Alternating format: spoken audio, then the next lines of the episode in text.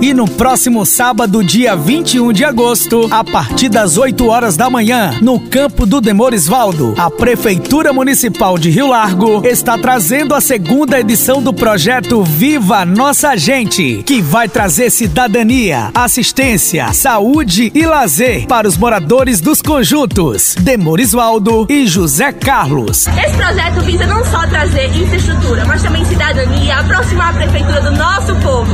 Então vem pra cá que nós estamos te esperando. Na ocasião, vamos oferecer consultas ao CAD Único e Bolsa Família, carteira do idoso, ação preventiva de odontologia, consulta, inscrição no CRIA, emissão do cartão SUS e segunda via, marcação de exames com citologia, regularização de MEI, reservista, esporte, cultura e muito mais. Venha usando máscara, álcool em gel e participem. Segunda edição do projeto Viva Nossa Gente. É a Prefeitura Municipal de Rio Largo, valorizando o esporte, a cultura e o lazer.